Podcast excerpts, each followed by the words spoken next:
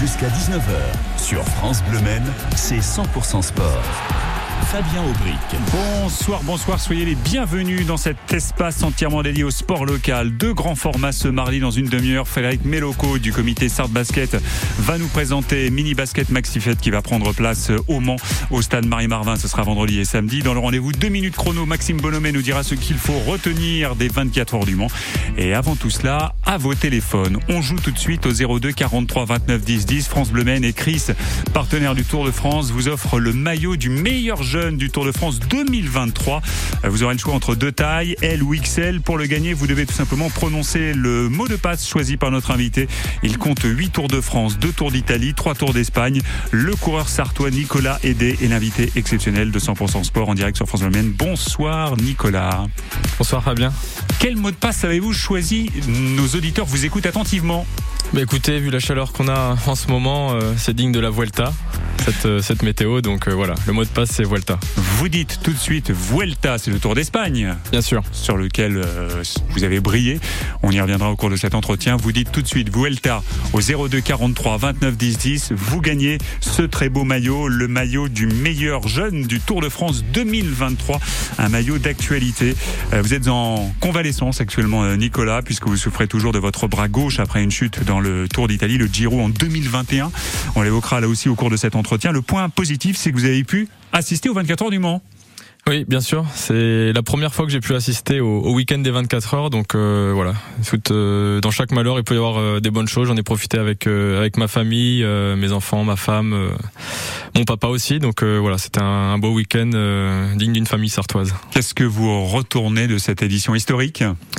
Bah écoutez, c'était euh, très très très une très très belle course, euh, énormément de spectateurs au bord euh, du circuit, une belle une belle ambiance. En fin de compte, c'est pas que forcément une une course de voiture. Il y a tout tous les à côté, le village les concerts, les animations, que ça soit pour les, les grands ou, ou les plus jeunes, c'est vraiment toute une ambiance et une, une grande fête en fait cette, cette course. Vous aviez un favori? Oui, j'étais pour, pour Ferrari. Vous avez gagné ils ont gagné.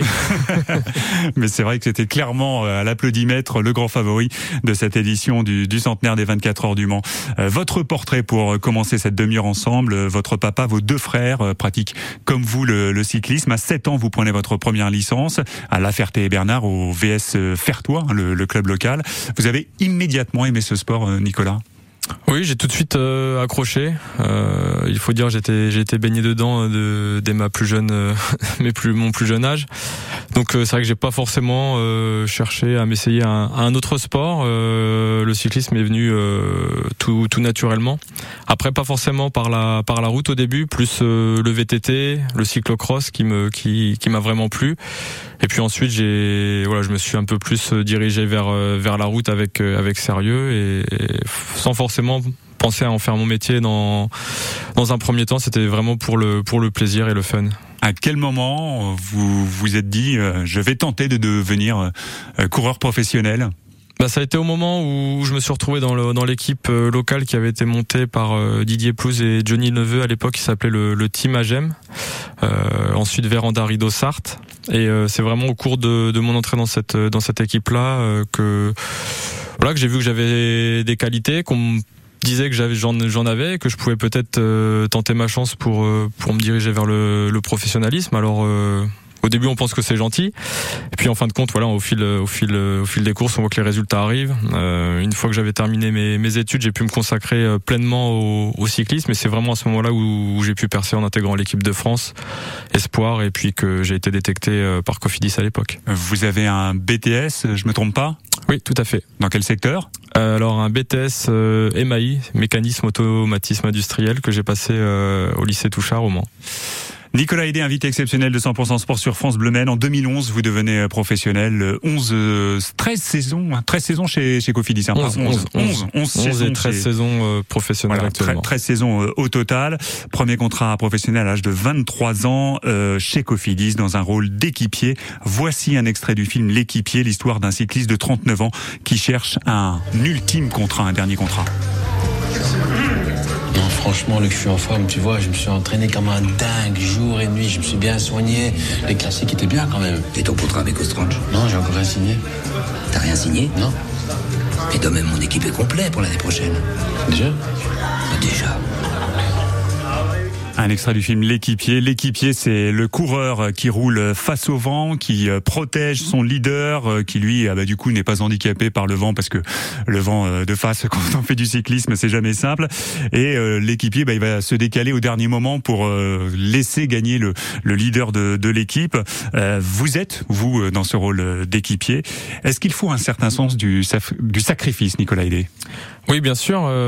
Quand on est équipier, on, on, est, on est là pour servir son, son leader. Alors c'est vrai que c'est un rôle qui est un peu mal connu des des, des gens qui connaissent pas forcément les, les, les, tenants et les aboutissants du, du, cyclisme, professionnel. Mhm. Euh, mais c'est vraiment un, un, rôle très très important dans une équipe et surtout pour pour un leader parce qu'on est là pour être à son service, pour euh, qu'il puisse s'économiser au maximum durant durant durant l'étape ou, ou l'épreuve, comme vous dites, euh, pour éviter le vent, pour éviter de d'aller chercher un bidon à, à la voiture, pour euh, être toujours en bonne position dans le peloton, pour éviter les, les chutes, et, etc. Donc c'est un rôle très très important et on doit essayer de l'emmener le, le, le, plus loin possible euh, à la victoire ou du moins dans les dans les meilleures dispositions possibles pour qu'il puisse s'exprimer pleinement euh, pour remporter la course. Alors être équipier d'un sprinter ou d'un grimpeur, c'est après c'est complètement différent, c'est encore euh, deux travails à part mais mais on est là dans dans le but du collectif.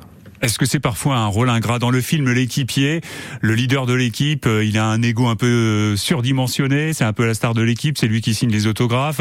Euh, l'équipier, on le connaît moins bien. C'est une réalité qui existe réellement dans, dans les équipes?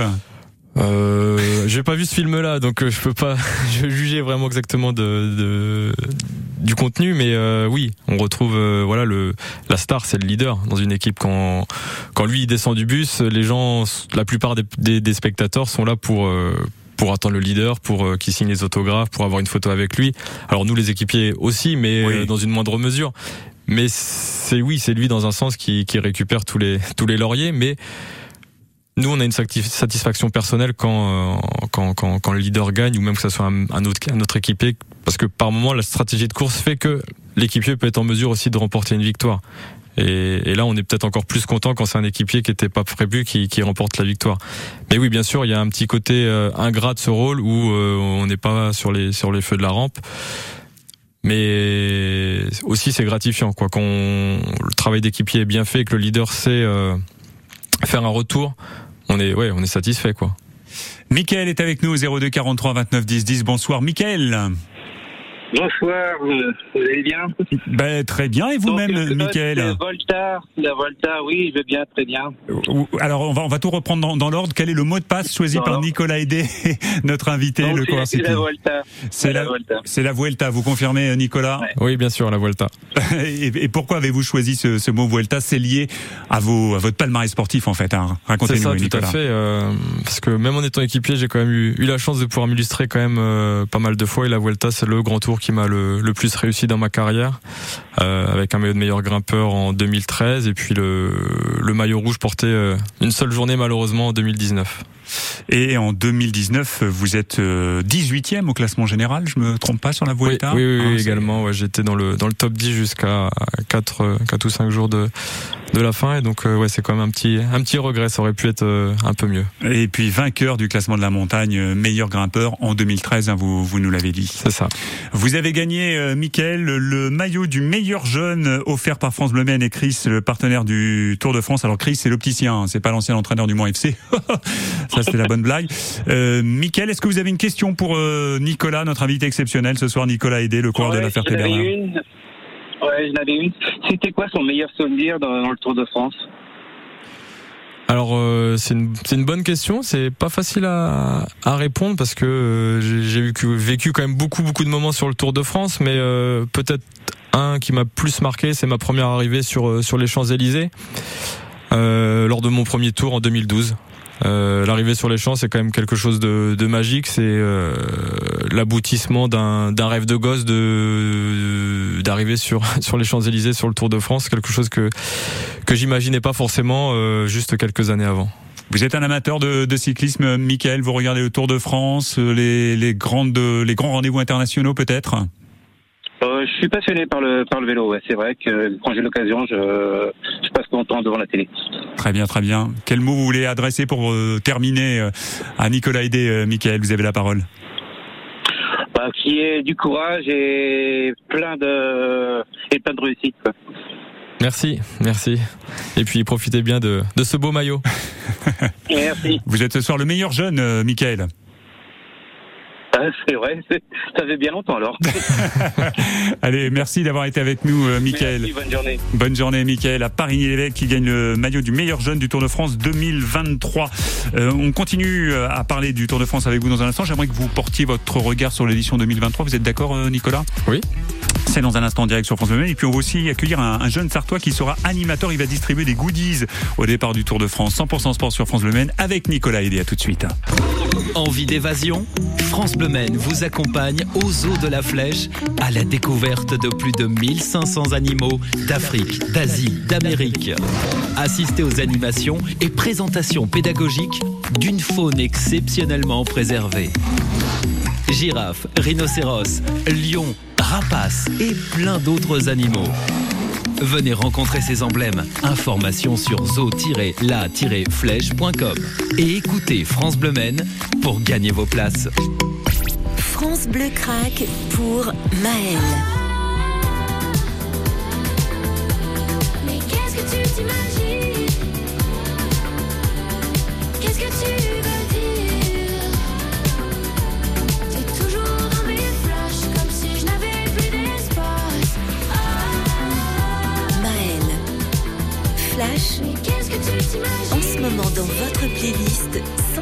France Bleu. Sur France Bleu Maine, avec Fabien Aubric, c'est 100% sport. Il rêve de remonter très très vite sur le vélo. Il est actuellement blessé. C'est Nicolas Aidé, le coureur euh, Arkea Samsic. Il est originaire de La Ferté-Bernard. Nicolas Aidé, notre invité exceptionnel en direct dans 100% Sport sur France Bleu. C'est en 2012, Nicolas, que vous avez couru votre premier Tour de France. Alors j'ai deux questions. Qu'est-ce que vous avez ressenti quand le directeur sportif, euh, c'était Cofidis à l'époque, vous a appelé pour vous confirmer votre participation? Et avec qui avez-vous partagé euh, la nouvelle en premier lieu? Eh ben, je l'ai su euh, au départ du championnat de France, euh, qui est une semaine avant le, le, le grand départ du, du Tour. Et c'est vrai que la situation était un petit peu particulière chez Cofidis à l'époque parce que le, le manage- manager euh, Eric Boyer euh, s'était fait euh, limoger euh, juste avant le championnat de France. Donc on est arrivé au départ du Tour sans manager et c'est euh, les directeurs sportifs euh, le, le, samedi avant le, France qui m'ont dit bon bah Nico, euh, on va te prendre pour le pour le Tour de France cette année et par contre tu dis rien. Euh, c'est secret jusqu'à ce que la composition soit soit dite euh, le lundi ou le, ou le mardi qui, qui suivait. Une info sous, embargo, comme on dit dans, ça, les- dans les euh, médias. Voilà, je l'ai partagé avec euh, avec mes proches. tout d'abord ma femme Cathy et puis et puis mes parents, mais c'est vrai que c'était ouais une une grande joie à ce moment-là. Alors le Tour de France, c'est aussi, vous le savez bien, Nicolas Aidé, une fête populaire. Et à ce propos, nous sommes avec un jeune Sartois qui va distribuer euh, cette année des goodies au départ du Tour de France. Bonsoir, bonsoir Martin. Bonsoir. Martin Lucienne, vous avez 21 ans, vous habitez Saint-Marc-d'Outillier, vous êtes étudiant à Angers. Qu'est-ce qui vous a donné envie de, venir euh, au début de l'été euh, animateur sur le Tour de France? Bah écoutez, euh, bonjour déjà, bonjour à tous. Bonjour Nicolas et bonjour Fabien. Bonjour. Eh bien, euh, pourquoi pour rejoindre, pourquoi rejoindre euh, le Tour de France? C'est vrai que c'est euh, c'est une fête populaire, comme vous l'avez dit. Euh, c'est l'événement de l'année euh, en cyclisme. C'est la plus grande course au monde. Et puis, euh, c'est vrai que participer à, à cet événement, c'est un, c'est un peu unique. Euh, mon père m'a transmis la passion du vélo et être au cœur de cet événement, c'est c'est juste incroyable. Nicolas, racontez-nous l'ambiance, la ferveur populaire autour du, euh, du peloton sur le Tour de France. C'est quelque chose de magique Ouais, c'est le Tour, c'est une course à part dans notre euh, calendrier. On, à part, mis à part les, les coureurs qui sont au départ et les équipes, euh, voilà, tout le reste c'est, à part parce qu'on rentre dans, dans un grand cirque. En fait, euh, il y a la caravane, il y a les spectateurs, il y a toutes euh, les attentes qu'il y a derrière, la ferveur médiatique qui est beaucoup plus importante que, que sur n'importe quelle épreuve qu'on peut qu'on peut avoir pendant la saison. Donc c'est tout ça qui fait la grandeur du Tour. Et puis on est français. Quand on est français et qu'on est au départ du Tour. Ben voilà, on, moi depuis gamin, je regarde les étapes de montagne, euh, le Tour tous les tous les mois de juillet. Dans la famille, c'était comme ça. Donc le Tour, ouais, ça, pour moi, c'est il n'y a pas d'autres épreuves qui, qui peuvent égaler le Tour de par cette ferveur. Et c'est vraiment quelque chose de, de, de fantastique. On, on croise des gens sur le sur le Tour de France qu'on qu'on n'aurait pas l'occasion de voir euh, ailleurs peut-être. C'est vrai que c'est tout un regroupement de voilà de personnes, un petit peu à l'instar des 24 heures du Mans ce week-end, où on, on peut croiser certaines personnalités. Et bah dans le dans le vélo, c'est le Tour de France qui rassemble toutes toutes ces personnes là. Et, et ouais, c'est quelque chose de, de sympa. Après, quand on est sur le vélo, il y a voilà, c'est c'est un autre euh, c'est un autre sport qu'on qu'on fait. Euh, Martin, vous avez déjà assisté à des épreuves du, du Tour de France avant d'y travailler l'été prochain? Tout à fait, ouais. J'ai euh, plusieurs fois, plusieurs étés avec euh, avec mes parents et ma famille, on allait euh, en montagne, en montagne voir euh, les étapes mythiques euh, dans le, dans les cols, euh, dans le col du Glandon, euh, la Croix de Fer. on a vu l'arrivée au Grand Bornand il y, a, il y a quelques années, là sous la pluie, une table dantesque. Et c'est vrai que bah, c'est toujours un plaisir de voir de voir les coureurs et encore plus en montagne. Je pense que comparé à des étapes de plaine, je crois qu'il y y a une ferveur encore plus importante en montagne. Nicolas Hédé, quel col vous ont le plus réussi sur le Tour de France? Euh, sur le Tour de France, moi c'est plus les, les étapes de, de moyenne montagne qui m'ont qui m'ont vraiment réussi. Euh, je garde un, un grand souvenir de d'une étape où on arrivait à Mende, donc dans le massif euh, dans le massif central, où euh, c'était l'une des, des, des premières fois sur le Tour où j'ai pu euh, vraiment jouer euh, la victoire. Euh, au cours d'une longue échappée, c'est vrai que c'est ouais se, se, se retrouver euh, au, au panneau des, des 5 km au, au pied de la montée Jalabert en se disant bon bah aujourd'hui tu donnes euh, tu donnes tout dans cette montée là, peut-être que ouais il peut il, peut arriver n'importe quoi euh, en haut. Et ouais c'est vraiment euh, c'est vraiment grisant de, de se retrouver dans ce genre de, de situation là. Après des oui des, des souvenirs dans les dans les grands cols j'en ai J'en ai plein, mais vraiment arriver pour pour la victoire, c'est c'est quelque chose. Martin, est-ce que vous avez une question pour Nicolas Hédé Bien sûr, euh, si on regarde un petit peu l'édition du Tour de France qui se profile dans quelques semaines, euh, quel, euh, quel regard portez-vous sur le tracé du Tour de France, Nicolas? Bah, c'est un tracé qui va être très très très exigeant euh, avec de la avec un départ à, Bilbao au Pays Basque. On va avoir de la de la moy- moyenne montagne dès le dès le début avec des étapes très très punchy. Ensuite les Pyrénées qui vont arriver très très rapidement C'est une édition que j'aurais adoré faire avec euh, de la montagne comme ça en, première semaine. C'est c'est un faux air de Vuelta euh, et donc du coup c'est vrai que ça va être une épreuve qui peut être euh, va être difficile, très ouverte peut-être au début pour certains coureurs qui rêvent de porter le maillot jaune. Euh, après, c'est vrai que dans le cyclisme actuel, euh, les, les meilleurs coureurs laissent pas grand-chose aux, aux autres. Donc, euh, donc voilà, je suis pressé de voir ce qui peut, ce qui peut se passer sur cette euh, première semaine en tout cas, où on peut espérer avoir des, des coureurs euh, un peu moins de premier plan qui puissent euh, s'illustrer. Quel est votre favori? Ah, mon favori, euh, je pense que ça peut être, euh, ça sera Pogacar. Euh, Il a gagné en 2020 et 2021. c'est ça, euh, qui a perdu l'an dernier. Je pense qu'il va vraiment avoir à cœur de, de, de se refaire après, euh, après sa défaite l'année dernière. Mais c'est vrai que la, la Jumbo est, est très très forte et on a vu que, que Vingegaard était quand même déjà très très en forme sur le, sur le Dauphiné qui s'est terminé dimanche. Vous allez travailler tous les matins. Comment ça va se passer pour vous, euh, Martin? Euh, Vous allez distribuer des goodies, c'est ça? Des goodies Senseo. Allez, on donne la marque. Voilà, célèbre le café officiel du Tour de France, euh, Senseo. Euh, voilà, il, il est déjà dans le job. Là, ça y est, il est parti. Là, il a les éléments de langage. C'est parfait. Tout à fait, euh, voilà. Donc ce sera dès le matin. Il y aura un réveil assez tôt à l'hôtel et puis on va partir euh, vers la ligne départ. On va, on va faire notre petit briefing et puis c'est parti pour 4-5 heures d'animation. On va distribuer euh, des goodies, euh, du café, etc.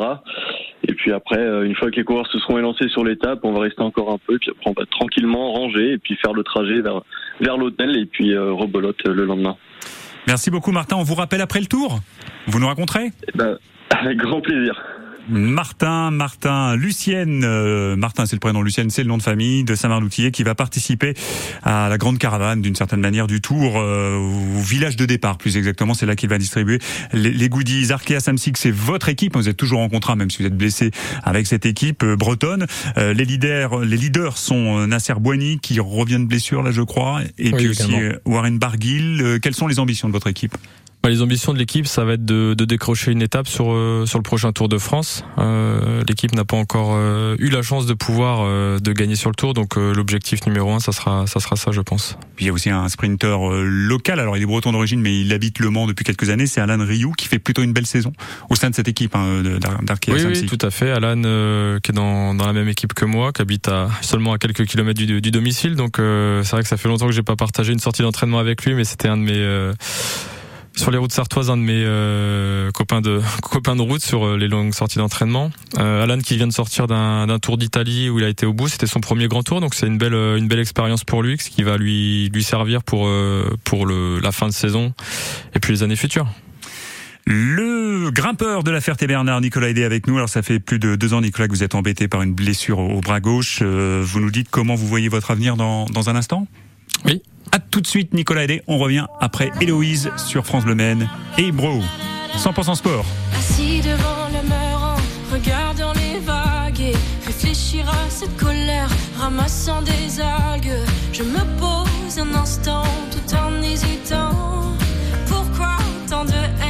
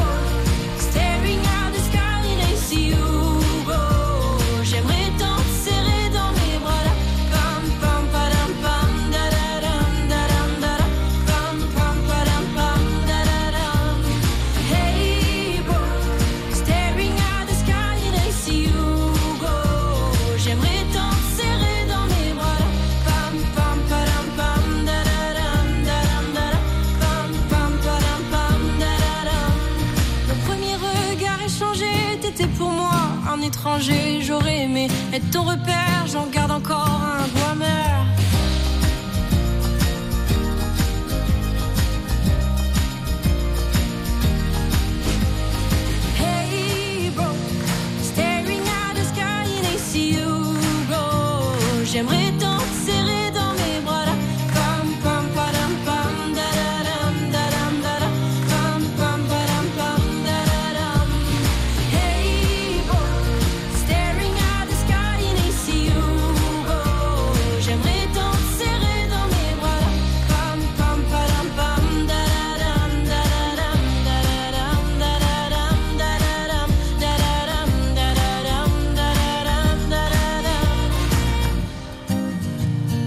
Hey bro sur France Bleu Maine, c'est Héloïse. Merci d'écouter 100% sport. Entretien ce mardi avec le coureur de la Ferté-Bernard, Nicolas Aidé. 8 tours de France, 2 tours d'Italie, 3 tours d'Espagne. Euh, Nicolas, en mai 2021, vous êtes victime d'une chute sur le tour d'Italie, le Giro.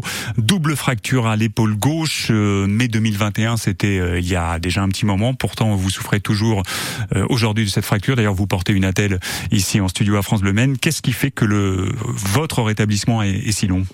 Ah, C'était une double fracture de, de l'humérus. Euh, ça c'est long tout simplement parce qu'il y a une des deux fractures qui s'est jamais vraiment euh, bien consolidée, bien cicatrisée au niveau de de l'os. Euh, et depuis, oui, c'est assez assez galère. J'ai évolué l'année dernière avec avec des douleurs.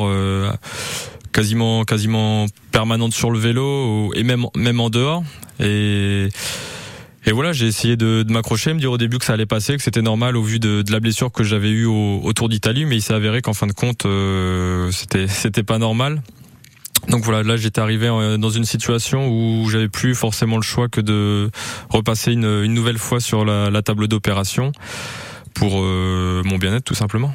Alors ça a été pas simple, hein. vous avez fait de la rééducation au centre de l'Arche à Saint-Saturnin, Euh, vous étiez à l'arrêt total, vous l'êtes toujours aujourd'hui. Psychologiquement, comment vit-on cela? Ben c'est pas simple parce que euh, quand on est euh, sportif de haut niveau, on est habitué à une certaine routine euh, d'entraînement, de compétition, de de, de dépassement de soi et se retrouver complètement complètement à l'arrêt, euh, loin du vélo, loin du peloton, c'est toujours euh, c'est toujours délicat. Et dans ces moments-là, c'est vrai que l'entourage familial est, est assez important pour euh, voilà pour trouver les mots, pour aider à réconforter, à, à aller de l'avant tout simplement. Euh, Je crois que 2022, ça a été votre première année où vous n'avez pas pu faire de grands tours. hein. Durant ces 13 saisons professionnelles, à chaque fois, vous avez fait à minima un grand tour euh, par année, parfois plus, plusieurs. Euh, Comment on se débrouille justement dans une période comme celle-ci? Est-ce que vous êtes tout seul avec vous-même? Est-ce que vous bénéficiez d'un préparateur mental hein, C'est très tendance actuellement dans le sport professionnel. Euh, oui, l'année dernière, j'avais fait appel à, un préparateur mental pour euh, préparer mon retour en, avant le début de saison 2022. Et euh, ça avait assez bien marché parce que malgré les, craintes que j'avais après après ma chute, mes blessures, tout ça, j'avais pu euh, retrouver le peloton. Alors toujours avec une petite appréhension au début, euh, peut-être pas la même fougue que je pouvais avoir forcément avant, même si j'ai jamais été un coureur très euh, très kamikaze dans le peloton, mais ça m'a permis à, revenir vers l'avant, à faire le, le- du, du bon travail pour pour mes leaders.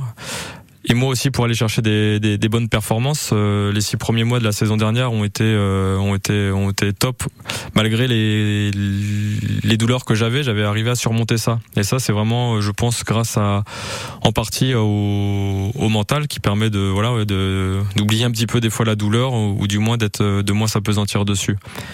Donc c'est vrai qu'il faut des fois on l'oublie un petit peu ce facteur-là mental. On pense que le sport c'est euh, du physique, du physique, mais euh, non, il y a quand même une part de dans la tête qui se passe pour euh, pour beaucoup. Nicolas Hédé, vous avez 35 ans aujourd'hui, vous êtes euh, en contrat avec Arkea Samsic, un contrat qui va s'arrêter cette année. Comment voyez-vous votre avenir? Mais écoutez, pour l'instant, euh, je veux me soigner parce que ça fait tellement longtemps que, que j'évolue avec euh, avec des douleurs. Donc euh, donc voilà, maintenant que j'ai été opéré, je vais prendre le temps de de bien récupérer. Euh, J'espère remonter sur un vélo prochainement. Mais ça sera vraiment les, les chirurgiens, les médecins qui me diront si c'est ok ou pas pour euh, pour reprendre à telle date. Pour l'instant, j'ai aucune date vraiment de, de retour sur euh, sur mon vélo, euh, du moins en extérieur. Mais pas question de retraite, vous voulez remonter sur le vélo et continuer à faire ce métier de coureur euh, professionnel. Oui, oui, c'est mon, c'est mon, euh, mon choix premier. Après, ça sera pas un choix non plus euh, à tout prix. Ça fait deux ans vraiment que je, je joue peut-être un petit peu avec le, avec les limites. Euh, que que que j'ai pas forcément écouté trop mon corps. Donc là je vais vraiment écouter euh, mon ressenti voir comment ma blessure évolue. Et puis comme je disais vraiment euh, voir ce que les médecins euh, en pensent. Parce que c'est quand même pas une c'est pas anodin. Ce que j'ai eu c'est la quatrième opération. J'ai eu une greffe osseuse. Donc euh, donc voilà c'est quand même on parle de, de chirurgie assez assez lourde Alors à 35 ans, vous voulez continuer à pédaler, ça c'est dit, on l'a bien entendu, mais toutefois une reconversion, ça s'anticipe. Alors dans ce cadre-là, sur le, sujet de la reconversion, il y a plusieurs euh, possibilités qui s'offrent euh, aux sportifs professionnels. Prenons le cas de cyclistes locaux, on a le cas de Benoît Jarrier, euh, sartois, qui a quitté le monde du cyclisme et qui travaille pas du tout dans le même univers, il est dans les travaux publics aujourd'hui. Benoît, il y a Julien Gay qui travaille dans l'immobilier, Tony Hurel qui lui se destine au métier de directeur sportif, il est en formation, il était au Krebs de Bourges. C'est quoi votre souhait pour l'après pour l'instant, euh, j'ai pas vraiment de, plan défini. Euh, je prends le temps de la réflexion. C'est vrai que le, fait d'être blessé euh, et l'âge faisant fait que euh, oui, je suis forcé de, de penser un peu plus à l'avenir parce que euh, le vélo, si j'ai la chance de pouvoir être dans le peloton encore l'année prochaine, eh ben ça sera pas encore pendant dix ans. Donc euh, oui, j'y pense. J'ai pas, j'ai des projets en tête qui, qui commencent à, à germer, mais rien vraiment de, de concret. Et comme euh, comme vous l'avez dit, ben en fait euh, après une carrière de coureur cycliste, on peut un petit peu aller dans n'importe quel domaine, pas forcément être cantonné que à notre euh, à notre milieu. Et je pense que ça peut être aussi enrichissant de, de découvrir euh, de découvrir autre chose. Mais mais pour l'instant, il n'y a pas une piste sérieuse vraiment de, de définie. En 13 ans chez les pros, vous avez vu le métier de cycliste professionnel évoluer. Qu'est-ce qui a changé pour les coureurs Beaucoup de choses, euh, beaucoup de choses. Pourtant, euh, j'ai l'impression que c'était hier que j'ai débuté ma carrière. Euh, mais les vélos ont déjà beaucoup évolué. Euh, Le matériel. Le matériel. Maintenant, on roule avec des vélos à disque, des vélos hyper aérodynamiques. Donc tout ça fait que la performance est forcément est forcément meilleure. Et ensuite à côté il y a tout ce qui a, ce qui touche à l'entraînement, les méthodes d'entraînement, les stages en altitude, la nutrition. euh, voilà, il y a beaucoup beaucoup de choses. Tout rien n'est laissé au hasard. On n'est plus dans dans l'à peu près comme on pouvait peut-être l'être un petit peu plus il y a une il y a une dizaine d'années. Maintenant avec les, capteurs de puissance, on on sait on sait tout sur les coureurs exactement euh, où, où on en est. Donc c'est vrai que tout ça fait que le niveau s'est resserré Alors, vous avez souvent eu le prix de la combativité, meilleur grimpeur, vous êtes dur au mal sur un vélo. Est-ce que vous vous reconnaissez dans cette phrase d'Eddie Merckx Le vélo est un sport où tu souffres. Si tu ne souffres pas, tu n'es pas un coureur cycliste. Oui, il y a forcément de la souffrance, même euh, même plus que de que de bons moments des fois sur le vélo, mais en fait, en fin de compte, quand on souffre pour quelque chose de, de beau, alors je sais pas si c'est beau, mais quand on franchit la ligne, Si, euh, soit en vainqueur, soit euh, qu'on est échappé, qu'on arrive à à passer un col en tête. Il y a toujours une petite victoire quand même dans, dans, dans la journée. Il n'y a pas que le vainqueur de, de, de l'étape ou, ou de la course. Si on a aidé notre leader à, à être bien placé au bout de, au pied d'un, d'un col ou, ou le mettre dans les meilleures dispositions pour qu'il puisse se sprinter et remporter la victoire. Nous aussi, c'est une certaine victoire personnelle. Donc, oui, dans la souffrance, on, on, on va chercher de la joie et, et du bonheur et, et ça, c'est, c'est beau. Alors voici un extrait du film Billy Elliot, l'histoire d'un garçon qui rêve de devenir danseur. Une dernière question, si je puis me permettre, Billy. Qu'est-ce que ça te fait, au juste, lorsque tu danses? Je sais pas. Ça me fait plutôt du bien. Au début, je me sens un peu raide. Mais quand je suis lancée, alors j'oublie tout le reste. Et c'est comme si je disparaissais.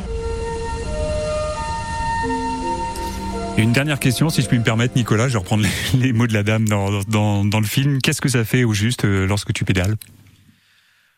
Ah, c'est une bonne question parce qu'en fin de compte, des fois, quand je suis tout seul à l'entraînement pendant 4 4 5 heures sur les routes sartoises, il y a plein de pensées qui qui viennent, qui repartent et euh, en fin de compte, c'est un un beau moment pour euh, pour se recentrer sur soi pour euh, pas simplement des fois penser un petit peu à à ce que pourrait être l'après euh, après ma carrière à, comment mieux aborder certaines compétitions, à, à voilà comment être un, un meilleur papa pour mes enfants ou voilà plein de choses comme ça. En fin de compte, quand quand on est seul sur le sur le vélo, ben on ouais on prend un petit peu de recul sur soi et, et c'est du temps où on, on déconnecte un petit peu de de, de, de de la ferveur du, du, du quotidien. En fin de compte, quand j'ai pas forcément de, de plan vraiment défini euh, sur euh, un itinéraire précis, quand j'ai envie de prendre à gauche, je prends à gauche. Si je veux prendre à droite, je prends à droite. Si je veux continuer tout droit, je continue tout droit. Si je vois qu'il y a un nuage noir qui est là et que je veux pas prendre la pluie sur le sur la tête, ben je fais demi-tour et je prends une autre direction. Donc en fin de compte, on est c'est une forme de liberté le le vélo et ça c'est c'est c'est génial. On espère que vous allez vite remonter sur, euh, sur un vélo, j'en suis sûr, ça va vite euh, arriver. Merci Nicolas Aidé d'être euh, venu jusqu'à nous pour ce grand entretien dans 100% Sport sur France Bleu Maine. Merci Fabien. C'est 100% Sport jusqu'à 19h, l'actualité sportive en deux minutes.